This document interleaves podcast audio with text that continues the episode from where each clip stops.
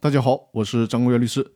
今天呢，我们来讨论一个实践当中的难题，也就是公司登记的住所地与实际经营所在地不一致，应该怎么确定管辖法院的问题。实践往往是复杂的。我这几期的音频都强调，公司解散清算案件由公司住所地法院来管辖。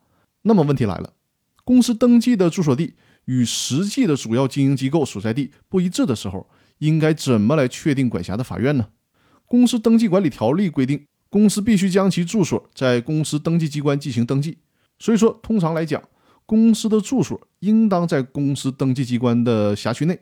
如果公司住所变更，应该申请变更登记。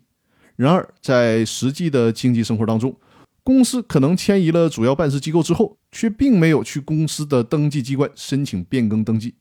这种现象的发生原因是很多的，可能是由于公司的懈怠或者疏忽。也可能就是故意的，为了达到逃避债务等非法目的。无论是什么原因，这都会导致公司的登记住所地与实际的主要经营机构所在地发生冲突。我在办案当中呢，也会经常碰到类似的情况。在这种情况下，就出现了如何确定公司住所地的问题。最高人民法院给出的观点是，应当以公司登记机关登记的住所地为准。首先呢，公司的住所具有特定的法律意义。它的意义在于，它是公司登记管辖、税收管辖和司法管辖的依据，也是公司经营所发生的债权债务的接受地和履行地。同时呢，还是公司在诉讼当中送达司法文书的场所。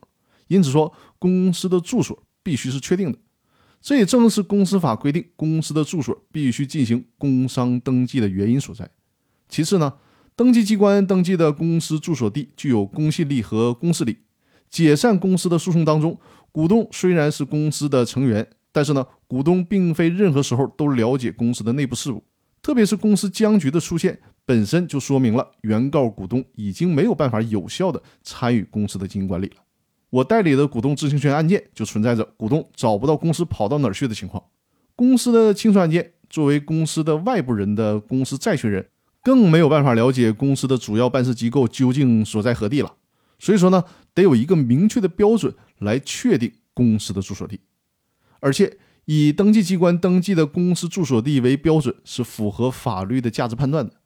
公司变更住所后，应当申请变更登记，但是故意或者是过失并没有申请，公司这种过错的后果，如果作为原告或者是申请人的股东或者是债权人来承担，那就太不公平了。更何况，如果以公司的实际主要办事机构所在地为准。可能就会导致公司作为被告或者被申请人的时候挑选法院现象的产生，从而呢使得公司可以根据自己的意愿来随便的变更主要办事机构，哪个法院对他有利，他就往哪儿跑，这是不行的。因此说呢，基于以上的原因，解散公司诉讼案件和公司清算案件，如果遇到了公司的登记住所地与实际的主要经营机构所在地不一致的时候，那么应当由公司登记的住所地的法院来进行管辖。那好，以上就是本期和大家分享的内容，感谢各位的收听和支持。如果您在线下遇到任何股权类的纠纷，或者是有股权架构设计、股权激励计划的制定等需求，可以与我联系，我和我的团队会为大家提供这方面专业的法律服务。好，感谢各位的收听，更多内容我们下期继续，谢谢大家。